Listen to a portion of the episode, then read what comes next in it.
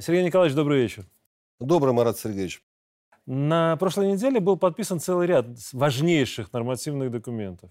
Спрошу прямо и коротко. Можно ли сказать, что мы, наконец, узаконили ВНС, гражданское общество, и актуализировали и развили алгоритм партийного строительства и выборов? Ваш прямой вопрос, мой прямой ответ – да. Мы действительно законодательно закрепили в основном законе нашего государства и э, в развитии этого э, положения приняты ряд важнейших документов, таких как закон о Всебелорусском народном собрании, закон об основах гражданского общества, закон о политических партиях и общественных объединениях.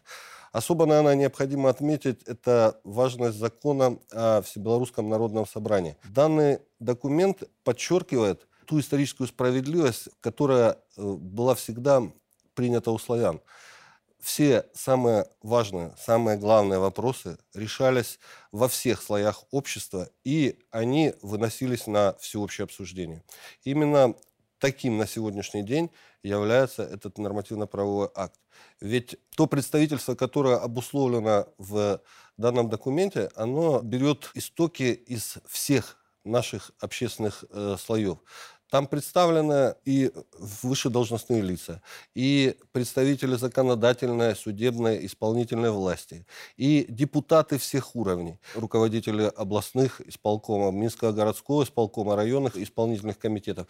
То есть на всех уровнях можно изучить проблемные вопросы, вынести их на всенародное обсуждение и утвердить решением Всебелорусского народного собрания. Я, может быть, немножко разовью. У нас были такие понятия «толока», «народная вещь». В принципе, и само понятие Всебелорусское народное собрание у нас тоже существовало, да, в качестве такого общего собрания в определенной степени. История сама по себе циклична. Мы сейчас на очередном витке. Вот насколько такой опыт, на ваш взгляд, уже интересен другим странам? И не станем ли мы, в принципе, законодателями политической моды? Или это наша славянская традиция, которая как бы не обязательна к распространению у других? Развиваю вашу мысль. Ведь действительно у нас прошло уже шесть всебелорусских народных собраний. И постоянно с каждым новым мероприятием мы совершенствовались, мы развивали эту идею. Хотя в основе этой идеи были, вот вспомните э, те девизы, под которыми проходили Всебелорусское народное собрание. За сильную процветающую Беларусь. Государство для народа. Наш пример, уверен, будет примером для многих э, государств, те, которые борются и защищают свой суверенитет, и те, которые полагают, что взаимодействие между э, гражданским обществом и государством – это путь социально-экономического развития. Поэтому мы будем э, полагаю, образцом для многих государств. Ну, например, закон об основах гражданского общества, мы фактически являемся первопроходцами. У очень немногих стран этот э, закон э, с подобными положениями существует. То есть вообще формулировки даже так э, четко сделаны, да? Да. Ну хорошо, ну вот все-таки, знаете, я для себя, когда читал эти законы, наверное, выстроил по градации. На первое место поставил закон о ВНС, Всебелорусском народном собрании. По-моему, это одна из самых наших основных фишек сегодня. Уникальный закон сам по себе. Подобных фактов я не нашел. И понятно, были долгие споры, вы вспомните, было обсуждение какое, да, общественное обсуждение. Понятно, что нужно было очень выверить каждую норму, каждое понятие, которые вошли в этот закон. Так вот, вот эти долгие споры закончены, подписано. Давайте систематизируем немножко информацию и емко ответим на вопрос. Кто, где, когда? Вы уже частично начали на него отвечать. Давайте немножко конкретизируем. Действительно, закон о Всебелорусском народном собрании – это как э, жемчужина, которая прошла огранку на самых различных уровнях. На диалогах, площадках, в парламенте, в республиканских органах государственного управления, среди э, представителей э, различных партий. То есть это фактически, не побоюсь этого слова, это бриллиант правовой мысли на сегодняшний день, угу. который основан на том опыте, который есть у белорусского народа. В принципе, как в Конституции, так и в законе достаточно э, полно описан перечень делегатов, которые будут представлены на Всебелорусском народном собрании. Это президент Республики Беларусь. В случае, э, если будет должностное лицо, которое исполняло обязанности президента, то он. Это представители законодательной, судебной и исполнительной власти. Ведь в этих трех словосочетаниях заложены должностные лица, которые выполняют обязанности председателя Конституционного суда, Верховного суда, их заместители, судьи, представляющие данное учреждение. Это э, председатели областных исполнительных комитетов и Минского городского комитета, это э, председатели районных исполнительных комитетов. Кроме того, это руководство правительства во главе с премьер-министром, mm-hmm. это члены Совета министров, это э, должностные лица, представляющие депутатский корпус, в том числе и районного уровня, которые будут составляться на основе предложений и э, данных, которые будут представлены областными советами депутатов это представители гражданского общества. Ну, а вокруг этого особенно много копий было сломано. Те, кто ломают копья, они больше ссылаются на, э, собственно, статичность и э, желание, с одной стороны, сделать какой-то пиар-ход, а с другой стороны не выполняют тех функций, которые выполняют действительно инициативные люди. Почему-то подобные копии не летят со стороны Федерации профсоюзов Беларуси, они не летят э, со стороны объединения Белая Русь, Республиканского союза женщин. То есть те, кто реально виден, и те, те кто реально работает. Те, да? кто реально работают, они реально понимают, что этот орган будет эм, проводником идей, реализатором тех чаяний, которые есть на всех уровнях. Я не зря говорился о вот таком широком представительстве, ведь при таком широком представительстве, как указано в законе об основах гражданского общества, там ясно и понятно написано, что одной из форм взаимодействие между государством и субъектами гражданского общества, имеющие особые формы взаимодействия, это сбор информации о тех проблемных вопросах, которые имеются на местном уровне или на уровне э, органа управления республиканских структур. Ну хорошо, вот по формальному признаку. Всего делегатов будет 1200. 1200. Когда они первый раз соберутся? Они соберутся в апреле 2024 года. Первый раз? Первый раз. Это, по сути, через определенный предусмотренный законом период после единого дня голосования. Через 60 дней. Через после... 60 дней. Хорошо. Ну, место, я так понимаю, будет определено, исходя из численности. Можно ли назвать ВНС альтернативой Майданам и цветным революциям, как ну, многие эксперты использовали подобное словосочетание? Те события, которые сегодня происходят в мире, и те теории, которые излагают наши, в кавычках, западные коллеги, говорят о единственном способе свержения конституционного строя. Это найти те трещины, которые есть в государстве, в эти трещины вбить условный клин и, вбив этот клин, сделать все для того, чтобы состоялась э, столкновение без разницы на какой почве, на религиозной, на, на mm-hmm. национальной, на экономической, на территориальной, но должно быть столкновение для того, чтобы прийти с якобы миротворческими целями. Эту теорию проповедуют вот эти умники уже давным-давно. И она не новая, она воплощена в реальность в тех государствах, которые сейчас переживают, наверное, самые страшные дни в своей истории. Говоря о Всебелорусском народном собрании, оно должно стать тем стабилизатором и предотвратить возможные коллизии в нашем обществе. Даже если на какой-то почве, которой на сегодняшний день нет, возможно возникновение, вот именно вот такое представительство всех слоев общества – может обусловить и найти выход из этой ситуации, которая возможно, и если даже разовьется, то, скорее всего, это будет внешнее влияние. Но именно Всебелорусское народное собрание должно стать стабилизатором нашего общества. Ну, то есть, получается, если общество зашатается, общество именно, не государство, то ВНС должно принимать решения совершенно конкретные. Но вы же прекрасно понимаете, наши люди иногда любят решать мелкие задачи через э, высшие эшелоны власти, да? будь то недобросовестные застройщики или капитальный ремонт домов. Мы с этим сталкиваемся регулярно. Да? Недаром говорят, что почему-то власти на местном уровне вопросы не решают, и приходится, или люди обращаются напрямую сразу в администрацию, к президенту, в парламент и пытаются найти там решение. Вот насколько глобальные вопросы будет решать ВНС? Вот как это прописано в законе? Наверное, э, первое, Марат Сергеевич, что необходимо сказать, что в жизни ничто так не расстраивает, как мелочи.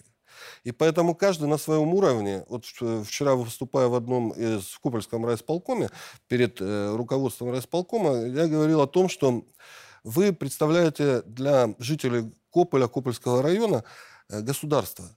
Для человека тот бригадир, начальник цеха, руководитель организации, который справедлив в поощрении, в премировании, тот, который справедлив в предоставлении планирования отпусков, в человеческом отношении, он снимает сразу массу вопросов, те, которые должны э, решаться вроде как на более высоком уровне. И если на месте председателя сполкома, то эти вопросы, они просто решаются, исходя из той ситуации, которая есть. Да, Всебелорусское народное собрание – это стратегический орган. И те полномочия, которые э, предоставлены ему на сегодняшний день законом, говорят даже не о среднесрочном, а о долгосрочном развитии нашего mm-hmm. общества, нашей страны. Ведь там заложены положения, э, касающиеся принятия э, программ социально-экономического развития. Раз. Военная доктрина – серьезнейший документ, который также будет принят на Всебелорусском народном собрании. Утверждение концепции национальной безопасности. Mm-hmm. Заслушивание э, ежегодно премьер-министра о результатах деятельности правительства. Возможность планирования и проведения э, референдума. Утверждение легитимности выборов – ведь это положения, которые впрямую влияют на развитие общества э, на многие годы. А не будет ли возникать конфликта интересов между ветвями власти, при том, что появился, по сути, новый государственный орган, э, чьи полномочия да, в определенной степени будут перекликаться с полномочиями ветвей власти, и более того, он э, наделен правом отменять отдельные решения ветвей власти?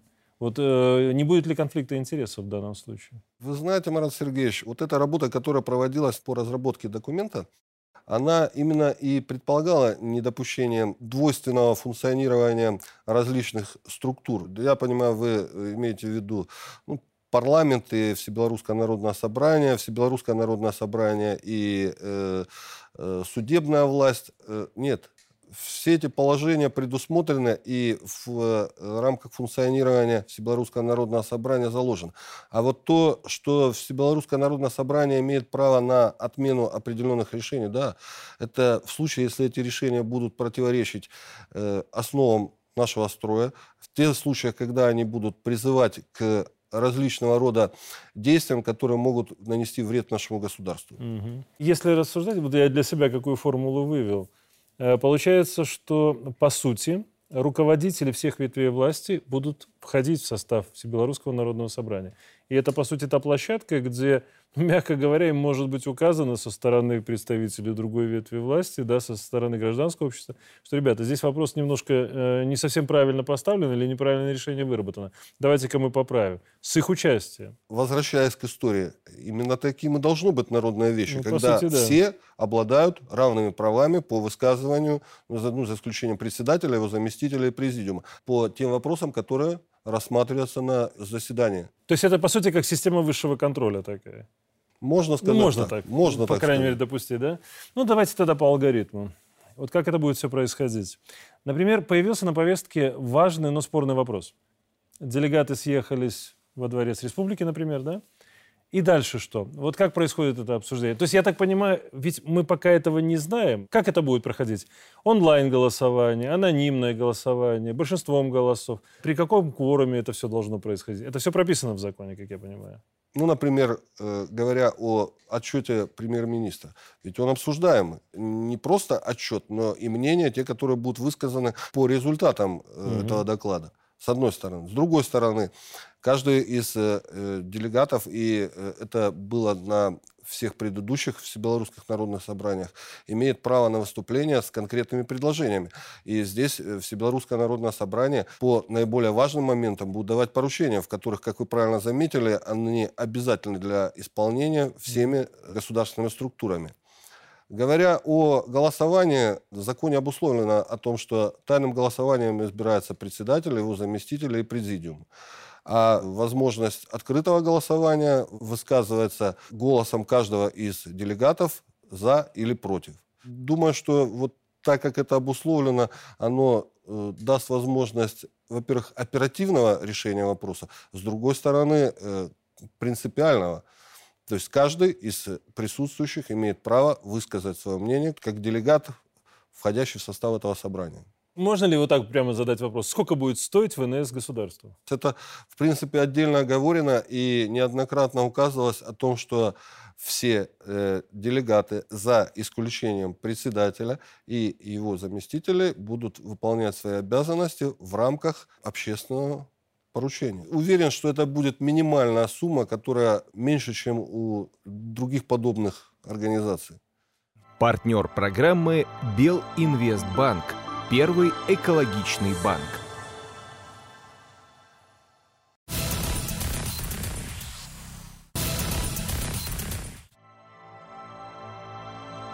Партнер программы Белинвестбанк. Первый экологичный банк. Вот непосредственно вы, как министр, курируете сферу, ту, которая, наверное, для меня лично в определенной степени является не столько больной, сколько мне интересна эта сфера. Сфера э, политических партий. Да, но в свое время мне пришлось достаточно плотно работать с этим направлением.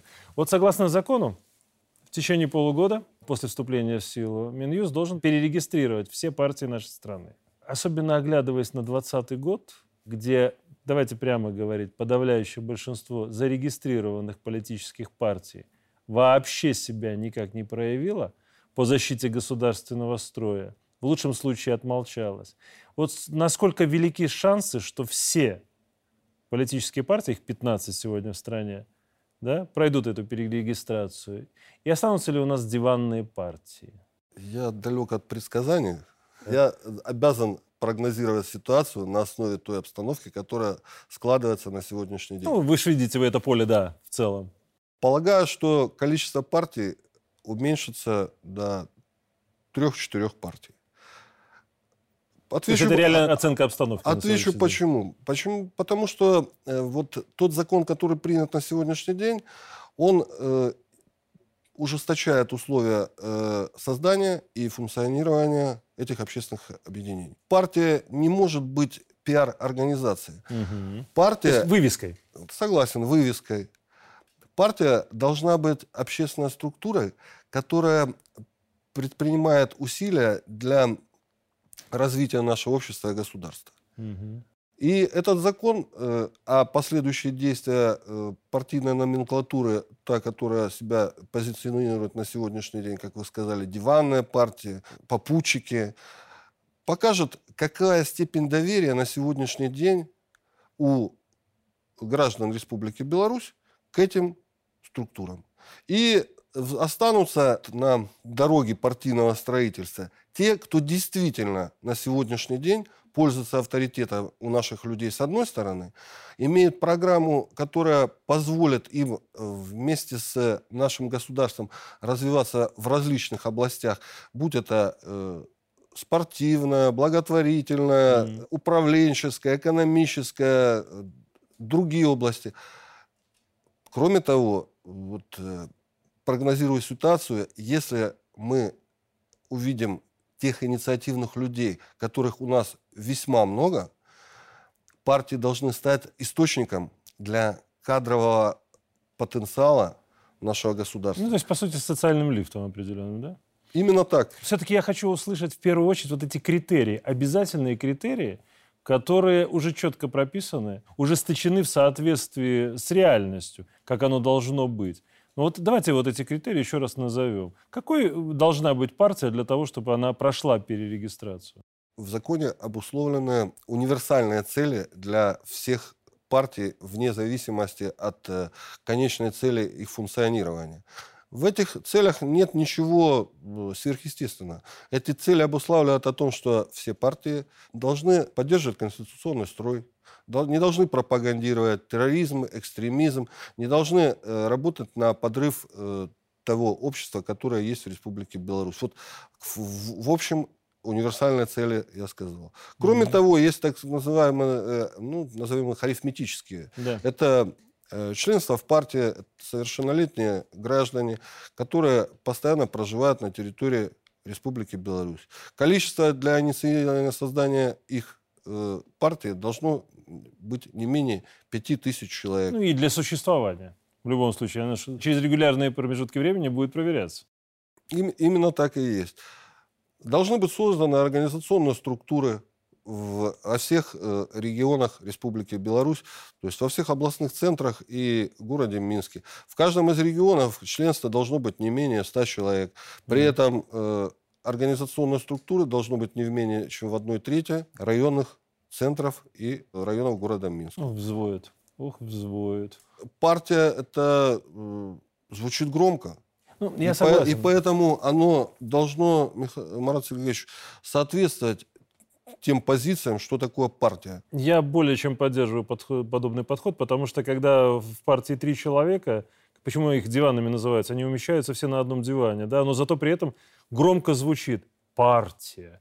БСДПГ, БСДГ и так далее. И вот они христианские там демократы где-то или еще кто-то. Вот он придумал себе название, а мне больше всего нравится, знаете, вот это вот понятие оргкомитет по созданию партии, да. Вот они в течение 10, 15, 20 лет прикрываются понятием оргкомитет, и все. Зато ну ладно, э, критерий более или менее понятен. Не, я еще добавлю. Я думаю, как это, не безинтересно, хотя я уверен, что те, кто будут э, заниматься партийным строительством, они ознакомлены с этим. О том, что финансирование э, партии иностранными организациями, государствами категорически запрещено. Это один из поводов, по которым партия может быть ликвидирована все разумно, все э, прагматично. Никто не может влиять со стороны, тем более из-за рубежа, на деятельность наших политических структур. Сергей Николаевич, понимаете, э, вот мы так стесняемся иногда говорить те вещи, которые очевидно назрели. Ну, согласитесь, кто партию финансирует, тот ее и танцует. В, ничего нового в вашей фразе нет. Да, Поэтому абсолютно. наша партия танцевать никто не должен.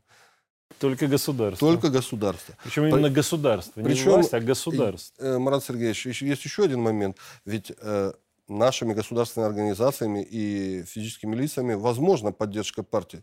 И установлена сумма, э, одна тысяча базовая величина в год при возможном финансировании данных организаций. То есть возможность есть. Но это, опять же, должно отвечать тем интересам, которые заложены в универсальных целях. Ну, там же есть и такая интересная формулировка. Государство тоже может поддерживать партии. Да. И информационно, да. Методологически. И, методологически, да. И другими способами. Такая хорошая размытая формулировка. Мне она очень нравится. Потому что реально а почему бы не поддержать, когда э, структура действует, ну, инициирует какое-то весьма важное для страны э, мероприятие, действие и так далее. Почему бы его не поддержать? Вполне нормально. Сергей Николаевич, как минимум одной политической партии наверняка станет больше. Ну, сейчас проходят активно мероприятия, уже собирался оргкомитет по созданию партии «Беларусь», да? Наконец-то она заявила о своих политических амбициях. При этом останется и общественное объединение. Да? Да. Вот те же коммунисты, они тоже иногда члены Белой Руси. Вот не будет ли здесь юридических коллизий? И я вообще, честно говоря, хочу вот понять, как это будет, ну, скажем так, сосуществовать общественное объединение, политическая партия, люди, которые входят э, в другую партию, и госслужащие, могут ли они стать членами политической партии «Белая Русь». Вот эти вот вопросы хотел бы немножко конкретизировать. Начну с заключительного вопроса. Государственные служащие могут быть э, членами партии, но Конституция определено, что военнослужащие, э, судейский корпус, Представители Комитета э, государственного контроля военизированных организаций членами политических партий являться не могут. Поэтому здесь э, ответ очень простой, он изложен в э, статье 36 Конституции. То есть э, теоретически министр юстиции имеет право вступить в политическую партию, я правильно понимаю? Юридически, да. Отвечая на предыдущий вопрос, скажу следующее. Идет формирование партии. И э, полагаю, что вот та ситуация, которая складывается на сегодняшний день, она весьма мудро рассмотрена руководством общественного объединения «Беларусь». И тот потенциал, который есть на сегодняшний день в этом общественном объединении, действительно, на мой взгляд, позволяет создать партию, которая будет активным игроком на политическом поле и будет задавать тон тем э, начинаниям, которые есть в нашей стране. Начиная с патриотического воспитания и заканчивая малыми делами на местах, в районах, в организациях. Поэтому тот опыт, который накоплен, он действительно должен э, вступить на следующую ступень развития. И формирование и инициатива весьма нужна и для нашего государства будет только полезно. На самом деле хочется пожелать действительно удачи, чтобы это состоялось. Есть еще один аспект, который, на мой взгляд, необходимо обсудить. Ну и опять же, нормативный документ принят, закон принят. Гражданское общество. Да? То, что меня больше всего интересует, некоммерческие организации. Я сторонник вообще грантовой системы, да, когда э, существует целая система НКО, которым дается задание, причем мы будем давать им задание, когда государство, власть дает задание. Ну, то есть под строгим контролем, на что тратятся эти деньги. И они совершенно четко выполняют определенные задачи, функции или реализуют проекты. Потому что нельзя все задачи, там, от жестокого обращения с животными до активной работы в интернет-сетях, вешать на госорганы. Вот это мое мнение. Э, не секрет, что массовое э, появление НКО, работающих на западные гранты, оно всегда предвестник цветных революций. Если мы вспоминаем э, Грузия 20 тысяч общественных объединений НКО, да, Украина накануне Майдана 70 тысяч общественных объединений и некоммерческих организаций, Казахстан 16 и так далее и тому подобное. У нас тоже появлялись накануне 2020 года общественные объединения или инициативы, финансируемые из-за рубежа, которые прикрывались целями вроде бы благовидными, а потом, мягко говоря, выходили на улицы и шатали страну.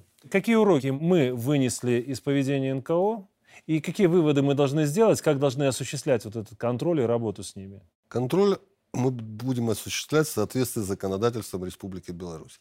И как вы правильно сказали, вот те общественные объединения, которые э, финансировались из-за рубежа, которые под благовидным предлогом э, выставляли благовидные цели, а на самом деле занимались подрывом государства, на сегодняшний день проведена серьезная работа по их э, проверке.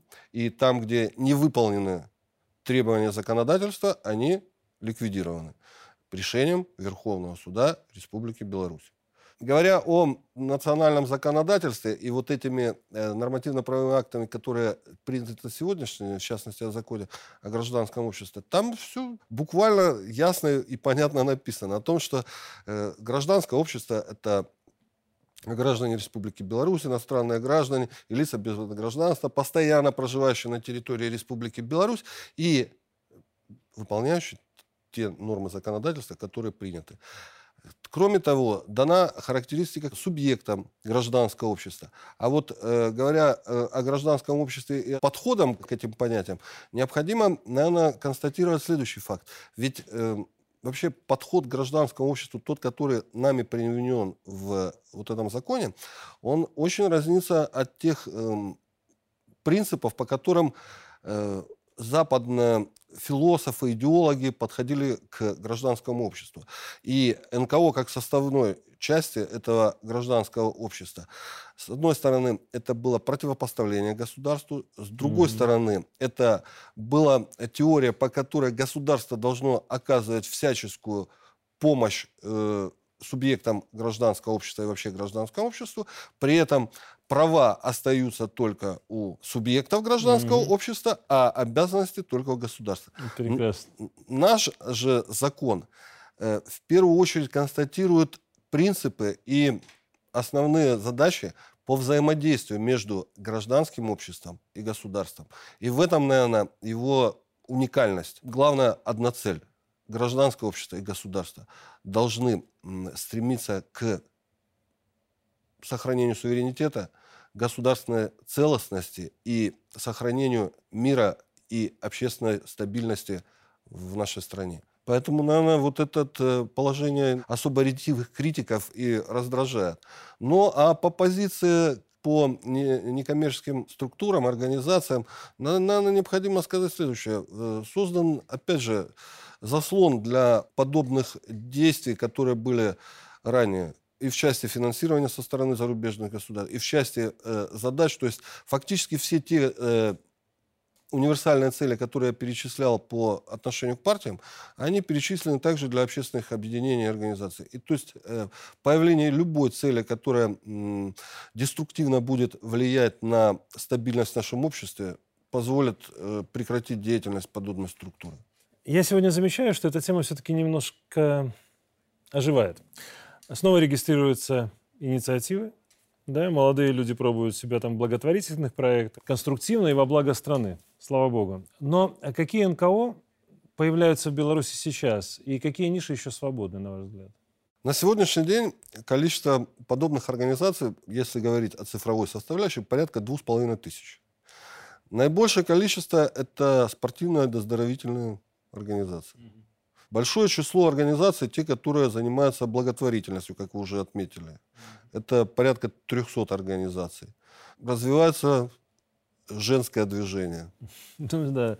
Это всегда, всегда это вопрос личности. Потому что как только личности начинают появляться в руководстве любого движения активное, оно сразу дает результат. Это показательно. Говоря о интернациональном обществе в нашей стране, надо, необходимо отметить, что более 90 общественных организаций объединяют различного рода нации и национальности.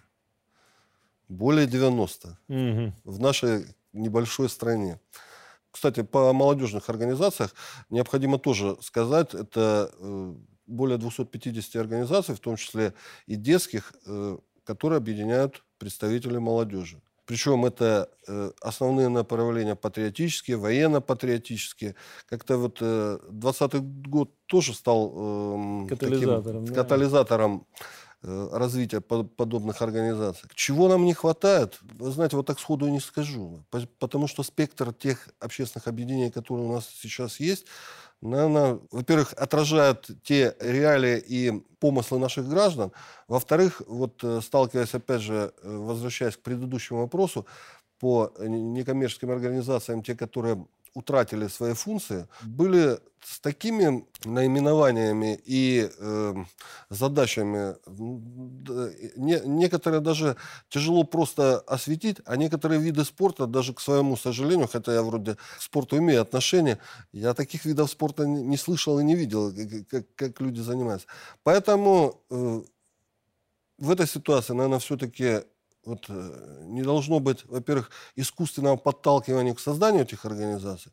Во-вторых, э, наша современная молодежь, женское э, движение, они сами видят вот эти ниши. И ведь мы не препятствуем созданию подобных организаций. Министерство юстиции и те структурные подразделения, которые для этого предназначены, они наоборот оказывают помощь в в том числе в подготовке документов и в методологическом э, обеспечении их деятельности. Ну, понимаете, э, я сторонник того, что Министерство юстиции точно не должно заниматься стимулированием создания общественных организаций. Оно должно, по сути, разумно регулировать эти инициативы, а не то, что подсказывать, здесь вот создайте, здесь создайте. Это совсем, мне кажется, не надо ставить телегу впереди лошади. Ну вот, давайте еще один момент. Это то, что касается уже избирательного законодательства. Да, тоже большой пласт на самом деле, но фото и видеосъемка запрещены. Это все, что заметили оппоненты власти, да, что селфи с бюллетенями из кабинки нельзя теперь делать и нельзя отправлять. Это все, что они заметили. А вот какие поправки избирательный кодекс вы бы отметили э, в качестве таких достаточно ключевых? Есть хорошая пословица. Каждый говорит о том, что у него болит. Ну, говорят еще, да, красота в глазах смотрящего по большому по, счету. Поэтому те, кто вот допустили подобное выражение, они не понимают э, смысла вообще избирательного процесса и э, степень влияния избирательного процесса на э, развитие государства. Что бы я отметил? Я бы отметил то, что изменены критерии к депутатам. Все абсолютно разумно и э, прагматично. То есть депутатом не может быть э, человек, который э, имеет какие-то льготы на территории других государств. Ну и это и статусу э, кандидата в президенты то же самое напрямую относится. Абсолютно правильно. Вы допустили фразу, кто общественную организацию финансирует, тот ее танцует. И здесь такая же, такая же ситуация. Если ты предан своей стране, если ты предан своему государству, то искать эм, банку варенья на чужой территории ты точно не будешь. Ну, давайте говорить прямо. Если у тебя есть двойное гражданство, второе гражданство, да? Да. Если у тебя есть различные карты, дающие льготы от другого государства, возможности там беспрепятственного проезда и так далее. Ну, то есть есть же определенные формы, которые мы нам спичкали на протяжении двух десятков лет. Это сразу становится барьером для избрания в парламент в тот же или на пост президента. Второе, чтобы я отметил, это по организационной части избирательного процесса. Это то, что впервые э, в 2024 году будет единый день выборов. И готовясь к принятию подобного решения, готовя предложение, все было просчитано неоднократно, как э, в части календаря, так и в части самого процесса, алгоритма вот проведения. Ведь это достаточно сложный процесс, когда в один день будет э, выбраны э, несколько категорий депутатов. Угу. Смею заверить о том, что этот процесс продуман, этот процесс э, рассчитан и будут созданы все условия для того, чтобы этот день прошел организованно и принес те результаты, которые должны. А результат должен быть один. Должны быть избраны те люди, которые действительно являются патриотами нашего государства. Ну, по сути, это будет такой экзамен хороший для да. всей страны, потому что впервые мы будем голосовать в единый день голосования. Хорошо, Сергей Николаевич, прежде чем задать последний около философский вопрос, наверное, все-таки надо сказать, что каждому сейчас нужно внимательно прочитать все эти принятые нормативные документы, все эти законы, потому что нюансов там много, и увидеть то, что тебя интересует, наверняка можно будет каждому. Все-таки задам последний около философский вопрос. Я часто говорю сотрудникам, что критикуешь, предлагай, предлагаешь, делай или действуй.